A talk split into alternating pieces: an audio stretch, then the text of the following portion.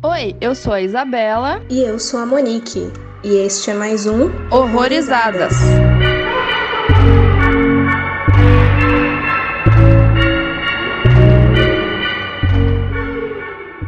Oi, gente, sejam bem-vindos a mais um Horrorizadas. Hoje a gente vai falar do filme Tourist Trap, ou traduzindo aqui pro Brasil ficou como Armadilha para Turistas. E hoje, para conversar com a gente sobre esse filme, tá aqui o Álvaro lá do Esqueletos no Armário. Oi, tudo bom, Álvaro? Seja bem-vindo novamente. É um prazer estar de volta. Eu já participei de alguns episódios. É, eu faço o Esqueletos no Armário, um podcast que a gente tem para poder falar sobre filmes de terror, no geral, a gente busca dar uma perspectiva queer, então falar sobre terror LGBT e tudo mais. E se quer conhecer nosso podcast, pode encontrar no Spotify, no agregadores, no nosso site. E eu sou muito feliz por estar aqui de novo. Show, isso aí. Participamos com eles também lá no Midsommar. Midsommar, não era só Midsommar, né? era Midsommar. O Homem de Palha também. Homem de Palha. E inclusive aí, super recomendado que depois de ouvir esse episódio, vocês ouçam o episódio 52 do Esqueletos no Armário, que vai falar sobre a casa de cera. Vai ser ótimo, essa casadinha. É a dobradinha perfeita. Sim. Nossa, total, né? Total. Ouvi hoje, inclusive, antes de gravar, porque sentia necessidade, já que eu não ia conseguir reassistir a Casa de Cera. Muita gente acha que o Casa de Cera de 2005 tem inspiração no Casa de Cera antigo, mas é muito mais no Tourist Trap. Mas por que, que a gente tá falando da Casa de Cera, né? Porque aqui, no Armadilha para Turistas, ele vai focar aí em, inicialmente, cinco jovens que eles passam por um problema ali no automóvel deles no meio de uma viagem. E aí eles acabam parando num velho posto de gasolina, numa estrada secundária, onde também funciona um motel e um museu de cera, que é tudo junto e misturado mesmo. Só que lá eles acabam encontrando um misterioso homem que pode ou não ter alguma relação com uma figura mascarada que circula pelo local. E ele aí tem direção do David Schmuller e com roteiro do, do diretor e do J. Larry Carroll. É, esse foi o filme de estreia do diretor, ele foi o primeiro longa, na verdade. Ele já tinha feito um curta chamado The Spider Will Kill You, que acho que na minha cabeça ele juntou a, a, a ideia da, do massacre da Serra Elétrica, que ele é, queria fazer um filme na linha de um massacre da Serra Elétrica, e misturou com a vibe desse curta que ele fez em 56, porque tem, tem todo esse negócio dos bonecos, que a história desse filme. É... Nossa, eu tinha escrito aqui a sinopse do, do curta, mas sumiu, mas enfim. Acho que não salvou na hora que eu escrevi. Mas é basicamente falar sobre um homem cego que se apaixona por um manequim feminino. E aí o manequim cria vida e vira um manequim assassino, digamos assim. Enfim, eu no curta tem vários, vários manequins que, inclusive, o, o diretor falou que foi numa loja uma vez e ele até, na entrevista ele até falou o nome da loja, eu esqueci. E ele achou os manequins super estranhos e quis usar pro curta dele. E também o diretor ele se inspirou em filmes como Mystery of the Wax Museum e House of Wax. E o nosso filme que a gente vai falar agora, o Tourist Trap, serviu de inspiração para outros filmes aí que você já deve ter visto, né? Porque assistindo esse filme você vai se ligar de muita coisa, assim, que, que rolou depois. Ele é um filme B que ele não é tão comentado, tipo, ele não é tão famoso quanto o Massacre da Serra Elétrica, um Halloween, mas é um filme que, quando você vê, você percebe que tem outras inspirações por aí, sabe? Tipo, eu sinto que a maior parte desses filmes que a gente vê, tipo, sobre Museu de Cera, no geral, tem muito mais a ver com esse do que com os filmes da Casa de Cera antigamente, do Vincent Price e tudo mais. E de boneco também. E ele é um filme que eu acho que tá no. Ele é muito peculiar. Uhum. É, eu já tô matado com boneco pelo visto, porque além desse, ele também fez aquele. Ele também fez aquele Puppet Master, tipo, que é uma é, franquia. É verdade, é. Uhum. ele é o lance dele, pelo visto. Cara, quando eu. É, quando eu tava assistindo o Tourist Trap, eu fiquei pensando no Puppet, no Puppet Master sem saber que ele era o diretor. Não lembrava o nome do diretor. Eu falei, cara, Puppet Master tem muito a ver. Será que. Daí eu fui ver. Não, é o, é o mesmo diretor, cara. Pessoal aí falando de James Wan fissurado com boneco, mas aí tem David Schmoller antes. Olá. É, é bem Olá. facilmente original.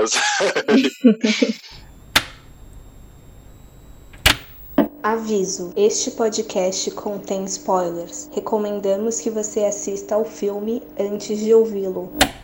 Eu acho interessante esse filme, porque tipo, ele tá num lugar muito peculiar, que, tipo, ele é 79, né? Tipo, ele tá naquele momento que, tipo, já saiu Halloween, que fez dinheiro pra caramba, tipo, na época acho que era, tipo, o filme independente mais rentável da história.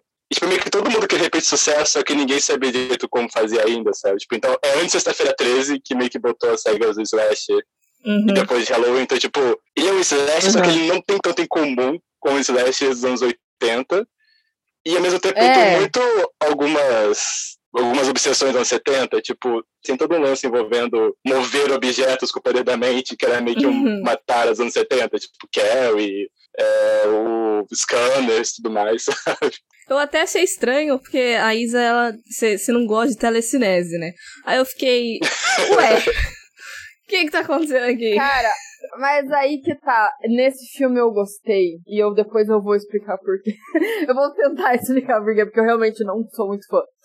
Esse negócio da desse, dele ser um filme diferente, eu, eu concordo, assim, o nome do filme é Armadilha para Turistas, né? Então eu pensei que poderia ser alguma armadilha mesmo, não telecinese, mas ah, alguém criou uma sala ali para assustar a galera, sabe? Hum. Assim. Tipo Jogos Mortais, sabe? Uma coisa assim. Tipo, um, é como se fosse um parque de diversão que mexe os bonecos, sabe? Uhum. Que tem uma cena lá dos bonecos saindo do armário, o boneco se mexendo.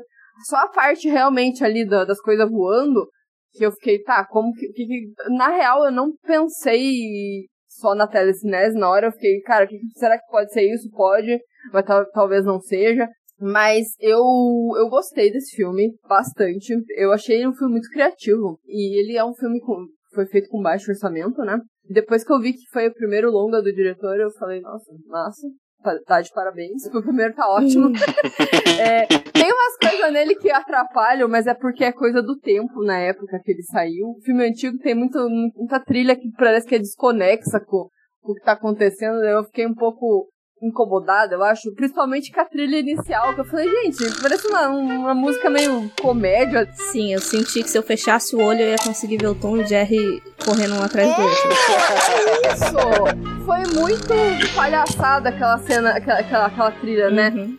Aí só que daí teve umas outras trilhas que eu fiquei, hum, nossa, combina pra caralho, que é uma cena do, enfim, que, que a gente fala. Aí eu, eu gostei. Enfim, um mix de sentimentos, assim, da trilha. Mas eu gostei bastante. É, então, eu vi esse filme. Eu lembro que eu tinha lido sobre esse filme uma vez, um texto que tinham feito sobre a Casa de Cera, comparavam os dois. Eu lembro que era muito novo. Eu lembro que eu baixei esse filme no Bag Upload. Quem lembra Bag Upload? Nossa! Hip. Isso aí, tipo, marcando, marcando a minha idade aqui, falando isso. Mas eu lembro que atrás e na época eu fiquei obcecado com esse filme, porque, tipo, é um filme que, enfim, não tinha sido lançado em DVD no Brasil ainda, tinha só VHS muito tempo atrás. Eu achei, tipo, a caixa tava dublada ainda, tipo, alguém tinha gravado na TV, um negócio assim. Eu lembro que tinha marcado muito, porque, tipo, é um filme que ele não é violento, tipo, todo que, sabe, se você quiser apresentar algum primo seu de 13 anos de idade pro terror, assim, talvez seja um bom começo, sabe? Porque é um filme que não é violento, não tem um deus nem nada. Mas, tipo, ele tem um clima que é tão, tipo, tenso, sabe? Tipo, ele cria umas imagens tão bizarras com ele, tipo, uhum. e aproveita muito bem aqueles bonecos estranhos poder causar um sentimento de desconforto, sabe? Uhum. Os sim, olhos sim. os bonecos se mexendo, ele, os, os bichos abrindo a boca tudo mais, tipo, uhum. é um filme que eu não sou uma pessoa, essa pessoa que tem, tipo, medo de boneco, medo de manequim e tal, mas esse é um filme que, tipo, o clima que ele cria é um negócio que é tão estranho, sabe? Que você fica meio estabilizado aqueles bonecos lá da casa. E, tipo, tem umas cenas que, tipo, ele mistura, tipo, sabe, uma cena que tá, tipo, uma luz meio. Também na penumbra, então ele mistura bonecos com pessoas, então, tipo, parece tudo a mesma coisa, sabe? Ele criou. Ele... E boneco pessoa. Essa é muito. É, é um clima mórbido, um clima meio bizarro, aquilo tudo, sabe? Ele cria isso com muito pouco. Uhum. Eu acho sensacional isso, sabe? No filme. Sim. É, sim, sim. Eu, eu ri mentalmente aqui quando você falou assim, ah, apresentar pro seu primo de 13 anos. Caso você tenha filho aí e queira convencer ele a doar todos os bonequinhos, mostra esse filme pra ele. que a criança não vai querer mais ficar é com as coisas em casa. É isso.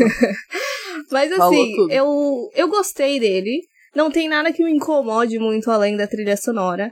Eu acho que meu problema maior com ele é que ao longo dele todo, ele foi me lembrando tanto dos filmes que ele foi influenciado, quanto os filmes que ele influenciou depois, que eu meio que acabo achando melhor todos os outros do que ele, sabe? Então não é que ele é ruim. Eu não acho ele ruim de verdade. Eu assisti, tipo, foi divertido, foi assim, alguma parte, algumas partes assustadoras. Que eu também não tenho muito medo de boneco, mas no, no, no, no ambiente correto, assim, bem trabalhado, dá um cagaço. Sabendo, é, sabendo usar, né, o boneco, é, eu acho que. Eu não, não, né? não me incomodava tanto com as feições, mas assim, sempre que um olho mexia, eu ficava, ah, meu Deus. ah, eu não vou passar perto de um manequim pelos próximos cinco meses, mas enfim. eu acho que é, que é mais isso, assim, eu não tenho muito do que reclamar dele. É, inclusive, tipo, ele me lembrou, além dos que a gente já falou, ele foi me passando uma vibe muito psicose, que é um filme muito grandioso.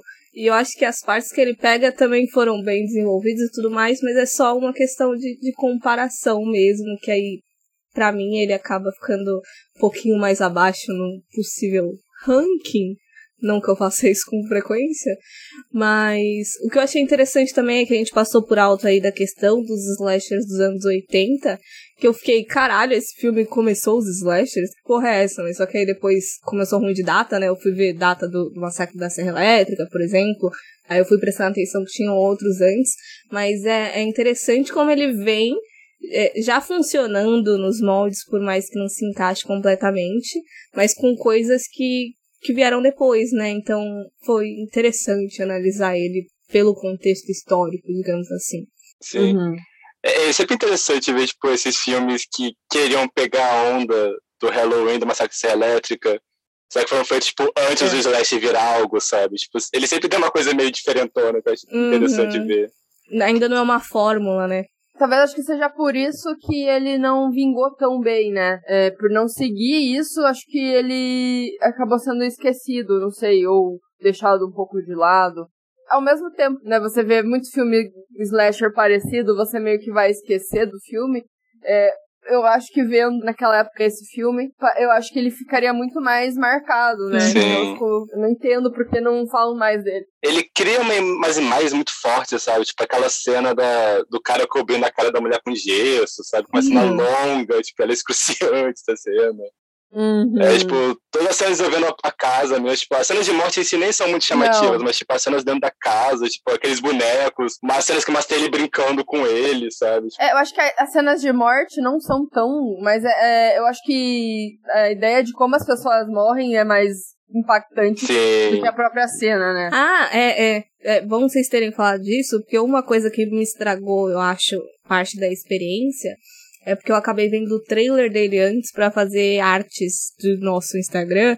E daí no hum. trailer, eu não sei se foi feito muito depois, foi tipo alguma coisa feita por fã ou coisa parecida, mas o vídeo que eu peguei, eu fiquei com a sensação de que ele pegava já todas as cenas meio que de morte, sabe? É, e daí... que entrega tudo. Isso. daí eu falei, cara, o que, que tem mais pra ver no filme, sabe? uhum. É, não, é. Isso é foda. Eu, eu, eu fui sem, sem saber nada mesmo. É, eu, alguém postou no Instagram uma vez, Stories, assim, falou, nossa, impactei, não sei o que, alguma coisa assim. Aí eu falei, nossa, não conheço esse filme, né? Eu deixei na watchlist e falei, ah, quer saber? Vou... É, o milagre de eu, de eu assistir o filme na minha watchlist, então, que, que eu não deixo esquecido. Assim. Eu falei, não, vou ver, vou ver. Logo, né, porra. Aí vi, né? Aí eu falei, carai, bateu aqui o um negócio. Acho que, acho que foi um conjunto de bizarrices. Gostei, Sim. gostei muito. É, tipo, ele, ele, parece um primo estranho do massacre da Serra Elétrica, sabe? Tipo, porque ele tem muito Sim. a ver com a Serra Elétrica, só que, tipo, sem as brutalidades sabe? É. Uma coisa que chama praticamente muita atenção nesse filme é que, tipo, tudo pra ele parece meio que uma brincadeira, sabe? Tipo, a forma como lida com os bonecos, mas super essa brincadeira, então, tipo, tudo tem uma inocência, só que uma inocência meio, meio creepy, sabe? Tipo, deixa tudo muito bizarro, sabe? Dá um desconforto muito grande, tipo, ver ele interagindo com aqueles bonecos, tipo, com aquela máscara esquisitona dele, tipo, os bonecos também são super esquisitos. É, dá a entender que, tipo, que os bonecos ganham vida quando estão perto dele. Tipo, eu não sei se quem não viu o filme tá escutando a gente vai entender mais ou menos o que a gente tá dizendo, porque parece meio. é que o conceito do filme é um conceito meio estranho. Acho que é uma coisa que só vendo você consegue entender direito. É, não tem. É muito doido explicar esse filme e falar só que é um filme de boneco bizarro. É. Só que é, é, é muito. É, falando assim parece pouco, Essa né? Annabelle, não é. sabe? Muito, Tipo, não é isso. Mano, é, não, não, não. Tem muito. Ele é muito mais barulhento, é, tipo. Sim. É, isso até que eu ia, que eu ia até falar, porque ele meio quando eu falo que ele ele é um, ele é um slasher com aquela fórmula do, dos jovens que, que, que vão pegar a estrada e dar merda, é, né? Só que tem algumas coisas que eu achei um pouco diferente, porque, por exemplo, é, não tem a, o casal romântico que fica fazendo putaria na, em algum lugar, Sim. não tem, não, não, não fica sexualizando mulher, tipo, tem uma cena do lago que poderia muito bem ter sido sexualizada e não foi, sabe? Tipo, as minas estão nadando lá, mas não aparece nada. Chega o cara lá falando com elas, é estranho pra caralho aquela cena, tipo, dá um desconforto, né? Porque, tipo, você tá nadando Uhum. pelada e chega um velho lá no, no- do nada e fica falando com você, né? Tipo, porra. E ele começa a falar uns negócios, meio que alfinetar, né? Porque ele é um cara que você vê que tá meio puto, porque ele tá no. ele mora ali e as pessoas antigamente iam visitar aquele lugar, porque tinha só uma estradinha ali que passava. E depois de um tempo, eles construíram uma outra estrada que ficou um pouco mais rápido o trajeto, e a galera parou de passar por ali, né? Então, é, o lugar meio que ficou morto, né? Então é pouca gente que, que cruza aquele, aquele pedaço, né? Então já dá a entender isso. E ele tava puto, né? Porque ele não ganhava mais dinheiro com aquilo, né? E as minas lá nadando de boa, né? Causou aquele desconforto na hora, né? Então eu achei que isso não ficou sexualizado nem nada. Poderia ter ido pra um outro caminho, assim, né? Porque década de 70 tem muita sexualização Sim. em filme de terror, né? Eu achei que o vilão, por ser um vilão de slasher, é, geralmente eles não falam, né? Tipo, é um vilão silencioso, alguma coisa assim. E ele, tipo, não, ele fala pra caralho, né? E ele tem uma voz bizarra. E é uma voz esquisita, sabe? Ele tem máscara personalizada, tipo, as máscaras dele são diferentes. É, e peruca. Máscara e peruca. Sim, ele tá sempre mudando o visual, né? Então. É, tipo assim, tem slasher, óbvio, que, que tem vilão que fala, tipo, pânico, né? O cara fala, mas ele não fala ali na hora que ele tá fazendo as paradas. Então eu achei isso diferente, assim, o cara mó sádico, fica conversando e, e falando um monte de coisa. Mas eu gostei desse vilão, eu achei ele muito bizarro. E, sei lá, a voz dele eu achei creepy pra caralho, ele é mó gigante, assim, ele é mó... Parece maior do que o, o outro cara que, que, que na verdade é ele, né? Mas a gente não sabe no comecinho. Mas assim, não sei, dá a impressão que o cara tá maior, não sei. Talvez até tenha Parece, usado pô. outro ator, porque, tipo, Uhum. parece que ele é maior, sei lá. Enfim.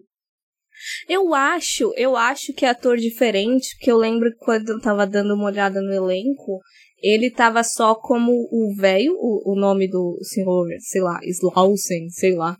E tinha um, um outro ator é, como boneco, manequim, alguma coisa parecida. Então eu acredito que sejam atores diferentes. É, e também pra não, não revelar, né, eu acho. Uhum. Sim, sim. Uma coisa que eu acho muito interessante desse vilão é que, tipo, geralmente o vilão de Slash é essa figura, como você falou, essa figura silenciosa e tudo mais, e a gente não sabe muito deles. E esse aqui, tipo, ele é uma figura que ele é muito trágica, né? Tipo, ele fica falando como ele é sozinho tudo mais. Tipo, ele é uma figura meio. Ele me parece, tipo, ele é meio gótico, sabe? Esses vilões, tipo, do Vincent Price mesmo, sabe? Tipo, ele tem um pouco essa vibe. Eu acho interessante, né? Tipo, essa misturada toda que vai rolando. Quando, quando, o, quando a gente descobre, né, que o, o Sr. Slausen é, é o mascarado, né, é um cara só, ele também começa a falar da vida dele, né, tipo, ah, é porque minha mulher me traiu com o irmão, e não sei o quê. É, eu gosto muito desse vilão, porque é, eu sinto, quando eu tava assistindo ele, ele tava muito parecido com o Massacre da Serra Elétrica pra mim até certo ponto. Quando a gente tem meio que a virada ali do... Bem que a gente começa a descobrir o que, que tá acontecendo, aí pra mim ele entra muito mais em psicose e sai mais do formato slasher. Talvez até por essa presença desses monólogos e tudo mais do, do vilão. E, e como você falou, Isa, da, daquela cena inicial, que ele aparece lá no rio e as meninas estão tão peladas, eu fiquei notando muito na construção dele desde o início, de como assim, como ele é todo motivado pelas questões amorosas dele, né? Aqui não é mais mommy issues, mas é porque ele foi chifrado. Chifre Aí... Ai, gente. É, chifrichos. É, ele, ele não. Ele ainda é muito apaixonado pela mulher dele, né? E ele não coloca as meninas num ambiente de sexualização e ele é muito amoroso até. Tipo, eu, notei, assim, de todos os diálogos dele, vai, quando ele vai falar que vai acontecer alguma coisa ruim, ele não é rude que nem o que a gente espera de um vilão, de um serial killer de slasher. Tipo, ele sempre começa amenizando para deixar a pessoa feliz e aí quebra. Tipo, a menina fala que, ah, tem telefone? É, posso usar seu telefone? Ele, claro que você pode. Mas não tá funcionando porque eu não tenho ninguém pra ligar. então, tipo, todos os. É sempre assim, sabe? Ele não é aquela pessoa hostil que a gente espera de um vilão.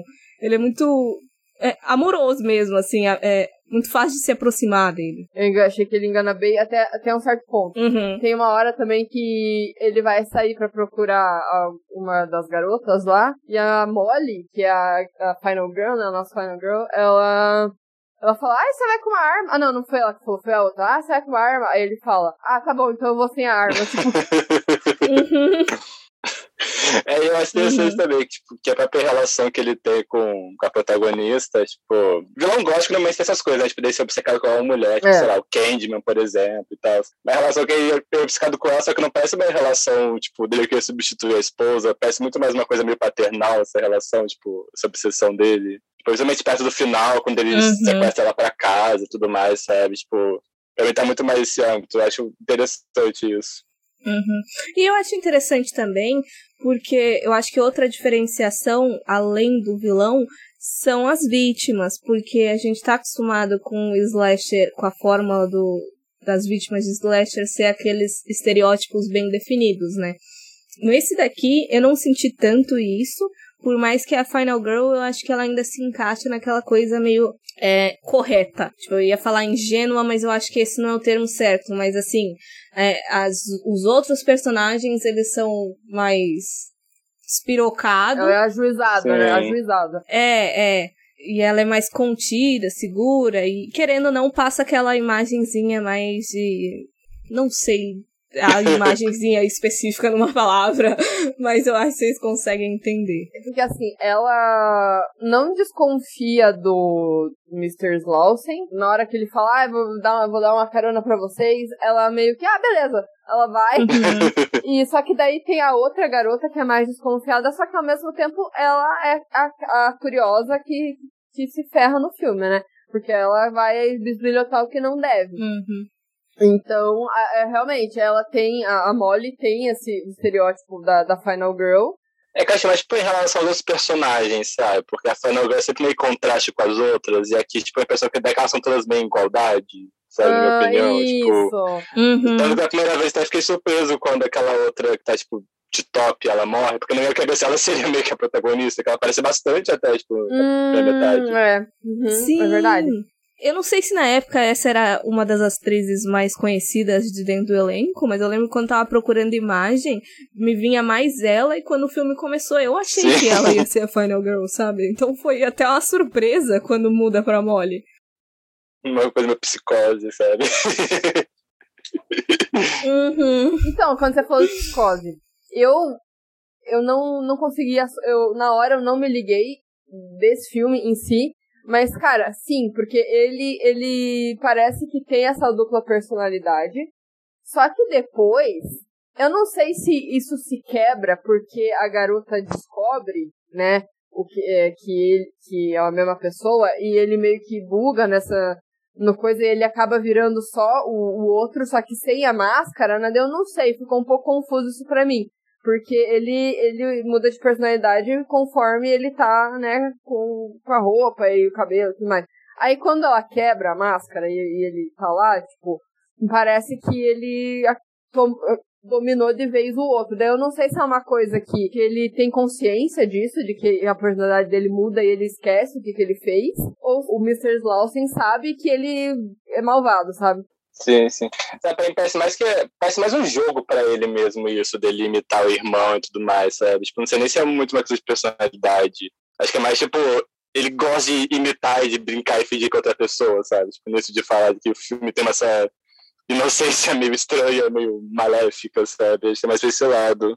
É, então, eu acho que a, a sensação que eu fico é que foi uma coisa que ele perdeu o controle, Sim. de que, de repente, meio psicose mesmo, que eu não acho que, sei lá, eu posso estar com a memória falha ou muito enganada. Mas o, o Norman, ele não, não me dava uma ideia de que ele tinha dupla personalidade, assim. Só parecia que ele estava muito encarnado naquele teatrinho que ele estava fazendo ao ponto de quase criar um personagem com vida própria, sabe? A mãe, que já estava assim, num nível de, de doideira tão grande que já pa quase parecia que já tinha vontade própria. A gente viu isso mais ou menos em Magic também, que da, da relação do cara com o boneco. Então eu vejo mais assim, para mim chegou um ponto que esse teatrinho dele já tá lá tão elaborado que ele se fragmentou, tipo, os Slausen lá, o velho amigável, ele tinha ciência da malevolência do irmão, mas só que ele já via como uma outra pessoa e não mais ele. Uhum. Inclusive o Magic é de 78, então saiu um ano antes. E eu não sei se ele teve uma referência também nesse, porque eu não achei nada dele comentando sobre esse filme. Que Magic é outro esquecido do rolê, né? a Monique falou, né? A Isabela não gosta de telecinese. Nesse filme, eu gostei, porque assim, o começo, eu eu gostei daquela cena inicial do, do cara sendo morto lá pelo cano. Tipo, aquela cena dele morrendo eu achei meio dramática demais ali. Aquele câmera lenta, né? A questão, né, das coisas voando nele, eu não me importei muito. Achei legal. Só que como tem a ver com bonecos, os bonecos mexendo, então eu achei legal essa telecinese dele, entendeu? Não é tipo, ai, eu levantei a xícara aqui, ela tá indo, sei lá, sabe? Não, é mais um negócio violento mesmo, né? Aí eu achei bacana, assim, eu gostei. E eu acho, assim, eu não sei, eu tenho a percepção de que esse filme, ele foi feito exatamente na, no, no período que tinha que ser feito, assim.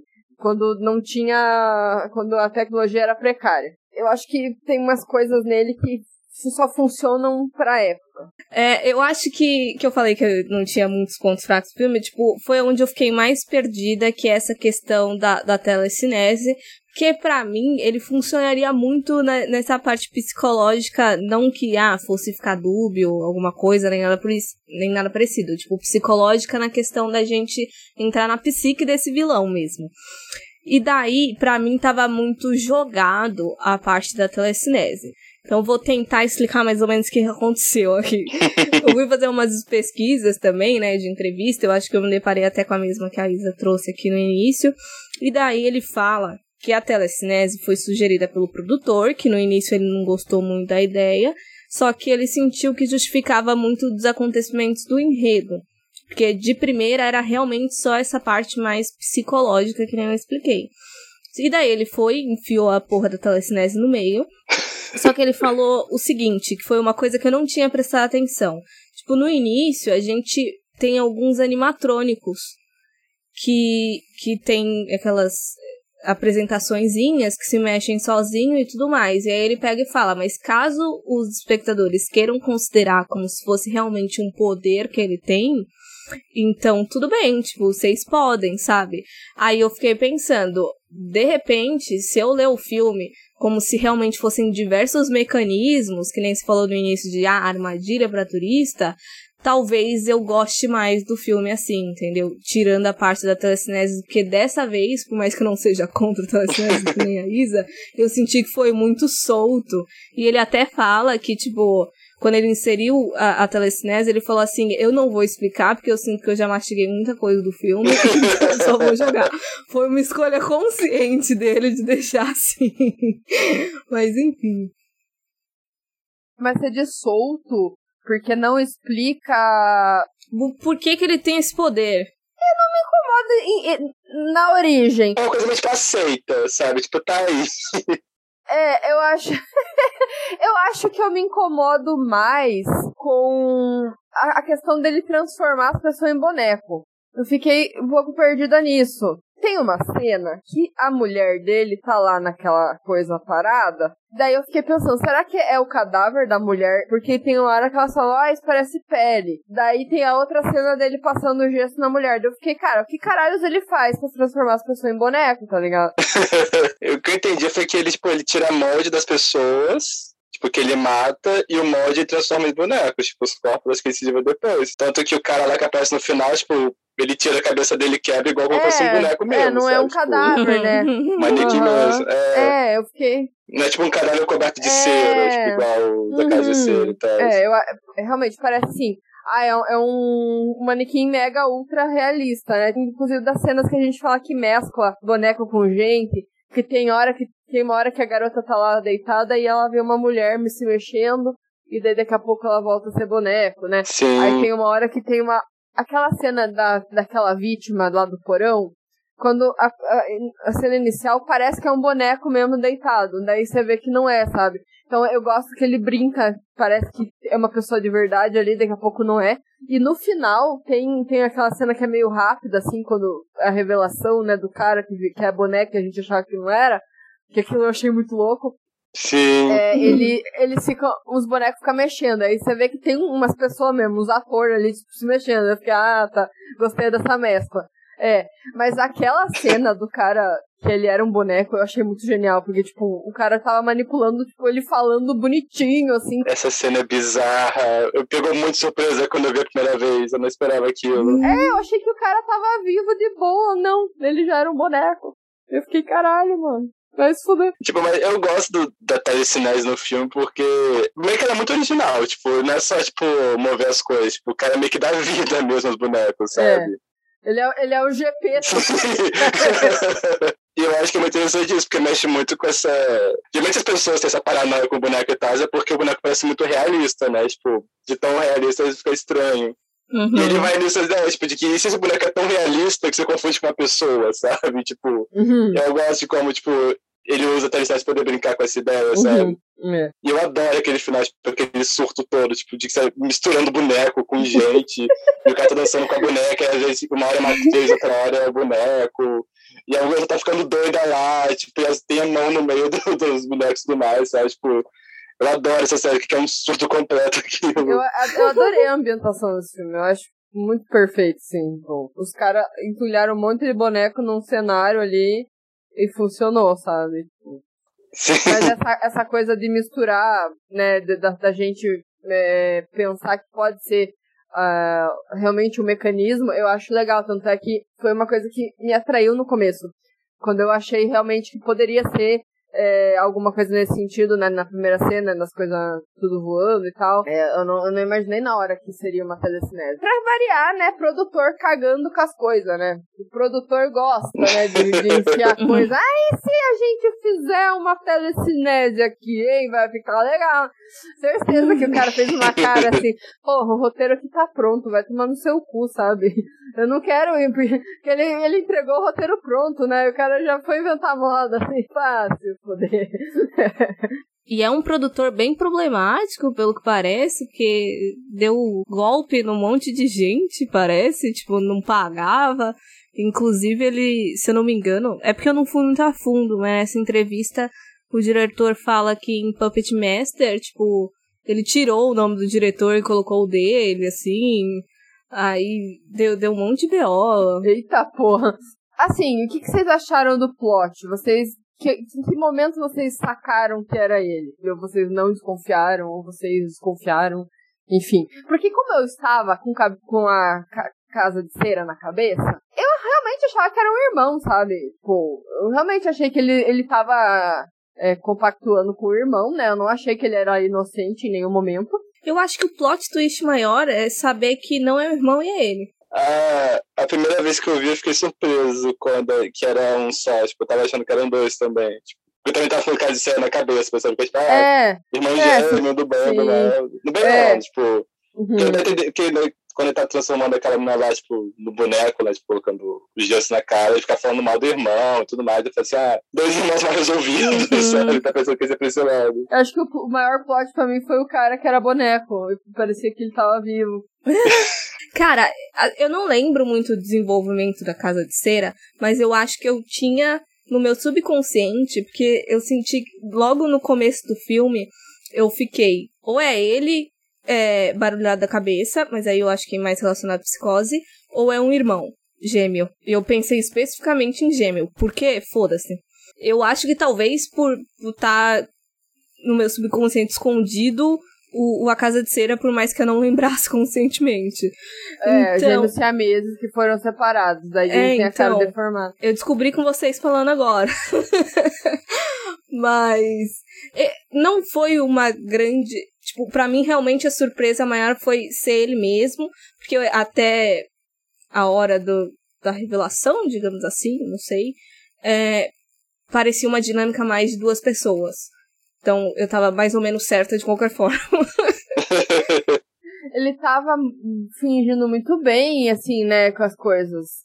É, e o outro também, né? O outro ficava falando mal do irmão, os dois, cada um falava mal de um, deu. Nossa. Foi, foi por isso que me enganou, por estarem falando mal um do outro. Eu achava que eram duas pessoas diferentes. Não sei se foi por conta do, da cena da revelação, sabe? Que não, não foi para mim uma coisa impactante. É, às vezes, quando ela é mais bem trabalhada, talvez ter, teria sido mais chocante para mim. Mas a cena da perseguição eu achei muito boa também, que ele vai saindo. Nossa, sim. Vai correndo na, no mato atrás da menina com um boneco que fica falando, gritando o nome dela. Eu fiquei, mano, que porra é essa, cara? Que inclusive lembra Magic de novo. E a boneco. E a boneca com a cara do amigo dela ainda por cima, sabe? Isso é tudo pior. Sim, é bizarro. É aquele vale da estranheza total, né? É, é, e eu fiquei pensando nisso. E quando a garota tá numa sala. A primeira garota que morre, a curiosa, que ela rouba o lenço do manequim, aquela cena eu também gostei daquela sala, porque cada, cada manequim que aparece tem uma expressão diferente, né? E a primeira manequim que aparece quando ela entra tem a cara dela, é igualzinha a ela. Tem uma hora que ela olha de lado assim e fica exatamente o ângulo da manequim que tá atrás dela. Isso foi muito bem pensado, assim, na minha cabeça. Aí, é, começa, né, a, as estranhezas, tudo. Aí tem uma manequim que tá, tipo, olhando de canto de olho com um sorrisinho, assim. Aí ela aparecia em uns momentos muito inoportunos, assim, que a pessoa tava se fudendo, sabe? Tava morrendo e ela lá com aquela cara. Assim, a montagem desse filme é muito boa, sério, eu gostei demais da montagem. Achei sensacional essas coisas. Um outro motivo pra eu ter achado que a menina. Que, que a Final Girl não seria a Molly é porque você falou disso de, de boneca parecida. Eu achava a outra menina de topzinho muito mais parecida com a, com a esposa dele. E às ah. vezes, quando, por exemplo, quando apareceu o manequim da, da mulher dele, eu falei, nossa, é a menina. É. Aí depois falaram, ah, deve ser a mulher dele. Eu falei, ué, eu tava achando super parecida com a outra, como assim? É. Aí foi, foi estranho quase pra mim ser a Molly, a escolhida, no caso. É, é, é, eu sentia uma ligação mais próxima dele, dela com ele. Aí eu, eu, eu ah, confiei um pouco. Sim. Mas o finalzinho é muito bom. Eu não sei o que vocês acharam, mas ela. A cena do carro. É, ela catando os amigos boneco indo embora com cara de louca. Vou levar meus amigos embora, foda-se. Não, eu adoro esse final. Tipo, acho que ele fecha com chave de ouro toda esquisitice, que é essa jornada toda do filme, sabe? Tipo. É, eu não entendi a cara, assim, se foi, tipo, estou em choque e só quero ir embora, ou se, sei lá, aconteceu alguma coisa ali. E ela ficou malvada. Me deu a sensação de que ela entrou na mesma noia, porque, por exemplo, quando aparece lá, tipo, acho que ela tá deitada e aparece uma mulher acalmando ela, que eu não sei se, se é isso mesmo, mas me deu a entender que era a esposa é. do cara morta.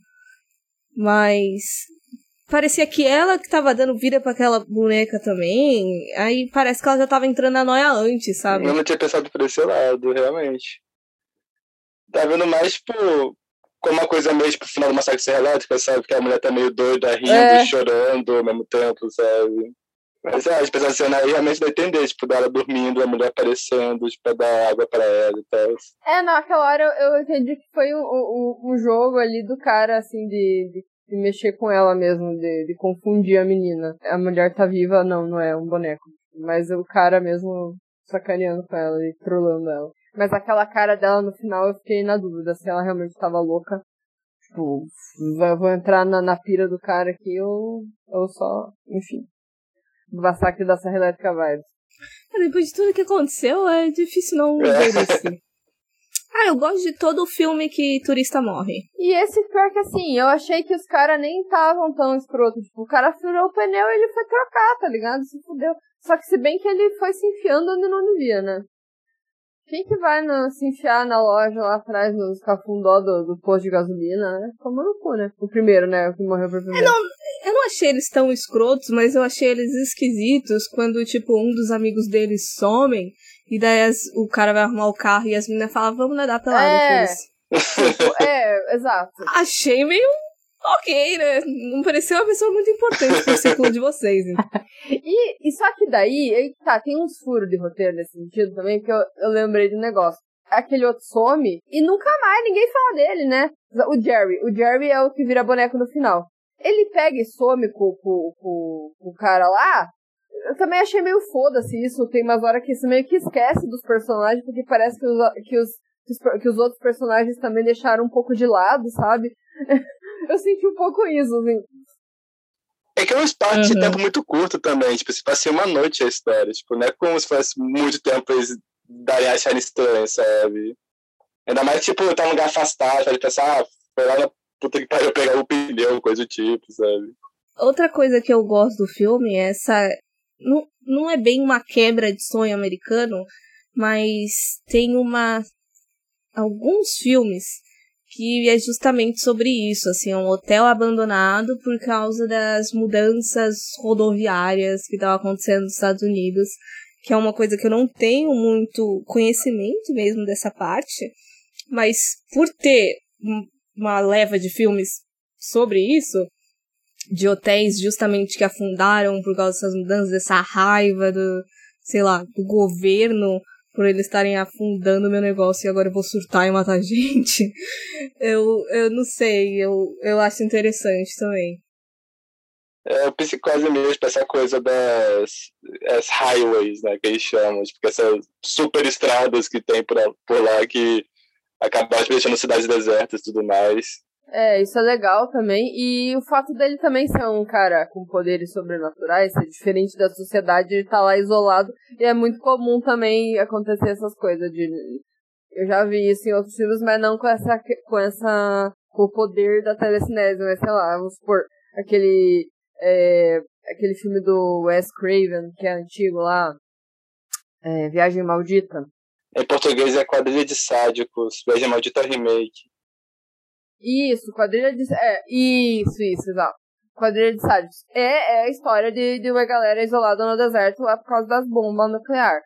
Aí a galera, a galera que passa lá, eles matam. Mas eu acho até justificável no caso ele matar gente, por mais que as pessoas, tipo, como a gente falou, não era aqueles turistas filho da puta que chega fazendo baderna, mas assim, talvez por essa personalidade, ele tá sempre comentando de como ele tá sozinho, e ele tá naquela porra de, de, de, de coisa que parece gente, mas não é gente. É, tipo, os bonecos têm muito essa questão da companhia, né? é. né? Tipo, tem a hora que mostra, tipo, ele dando chá pro boneco, tipo, eles conversando. Uhum. E daí ele querer transformar as pessoas que aparecem nesses bonecos para elas não irem mais embora, para mim faz sentido. Aham, uhum, sim, sim. Exatamente. Eu gosto do propósito dele. Propósito. Propósito de vida.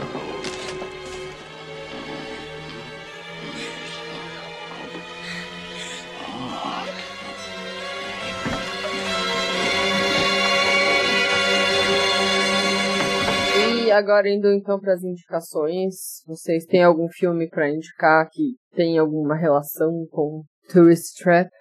Tem um que em inglês é Waxwork, em português ficou A Passagem. É um filme que é de 89, se eu não me engano. E também vai girar em torno da cidade de um museu de cera é, sobrenatural. E o lance dele é que, tipo, esse museu tem várias exposições relacionadas a, tipo, figuras de terror, tipo, lobisomem, é, vampiro e tudo mais. E o lance é que essa, esses cenários, eles sugam as pessoas para dentro e elas vão parar dentro deles, né? E, ocasionalmente, quando elas vão morrendo, elas vão se transformando em estátuas dentro do museu. E é um filme que é muito divertido, porque, tipo, ele é mistura de terror com comédia.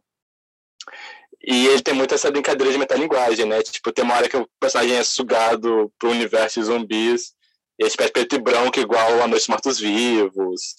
É, tem referências, tipo, o filme do Drácula, da Hammer e tudo mais. E enfim, é uma brincadeira super divertida esse filme. Eu achei ele muito pouco comentado e eu gostaria de indicar ele. Eu, eu acho que eu acabei me. É, é, me. Como é que fala?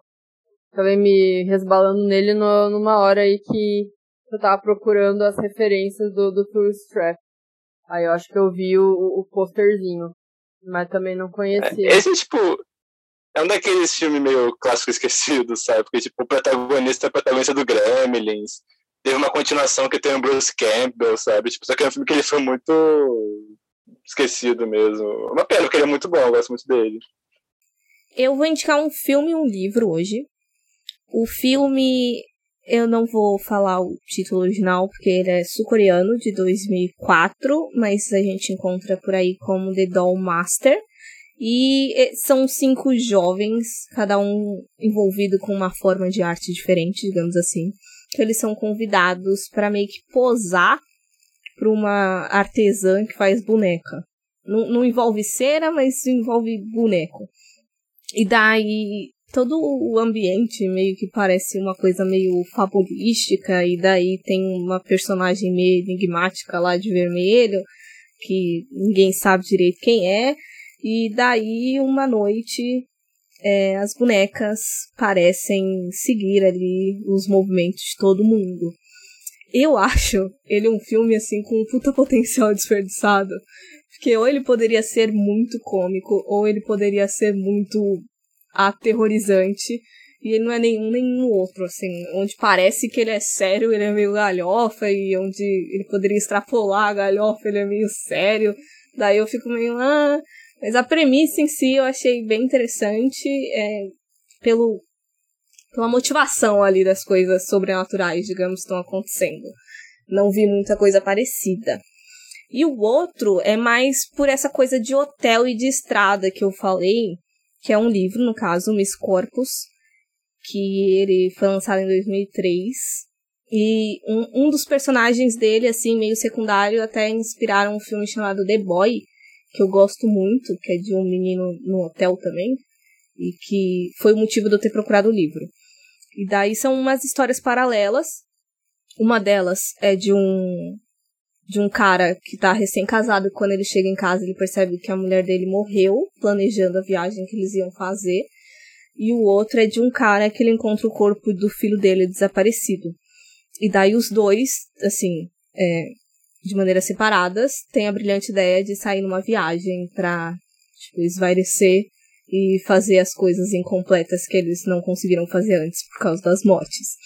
E daí, o que eu. O, por que que eu lembrei, né, desse livro? Por, pelas questões de estrada, de road movie, de, dessa coisa de hotel. E nesse, nesse livro, a, as paisagens, assim, elas quase têm. são personagens. A gente tem meio que monólogos das montanhas e coisas parecidas. Enfim, eu, eu gosto dele, por mais que eu já não lembre tanto, porque faz um, um tempinho que eu li. Não conhecia nenhum dos dois, fiquei curioso. Assim, eu não tenho nenhuma indicação de coisas que a gente não falou ou coisas muito desconhecidas, mas esse filme me lembrou muito o Maníaco, de tanto o de 2012 quanto o original de 80. E também, eu gosto dos dois, inclusive, indicaria, seria uma indicação. Ou o aquele que a gente falou aqui no, em um dos Pocket Horror, que foi o Vestido Maldito, de 2018. Né, que eu que acho estranhíssimo. É esquisitão esse. As, as bizarrices com os bonecos, também os manequins, enfim.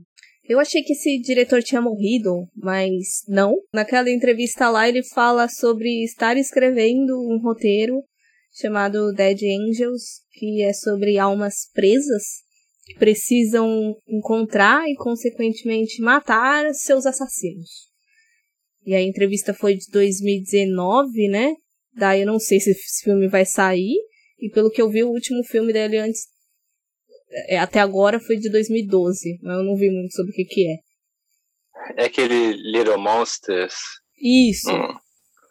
É sobre. É baseado naquele caso que teve do, de duas crianças que mataram um coleguinha. Tipo, o filme é meio que uma dramatização disso. Tipo, já no caso imaginando, tipo, eles já adultos, tipo, tendo que lidar com isso e tudo mais. Se não me engano, é mais ou menos essa premissa. Eu tenho vontade de ver esse filme, ainda não vi. Eu nem, nem sabia da existência.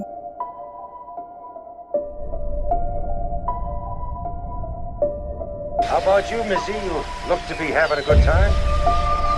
Yes, sir. Used to be I'd charge 75 cents a day to swim here. Not no more, though. Used to be I'd have 25 or 30 visitors a day here. Then the government decided to build a new highway.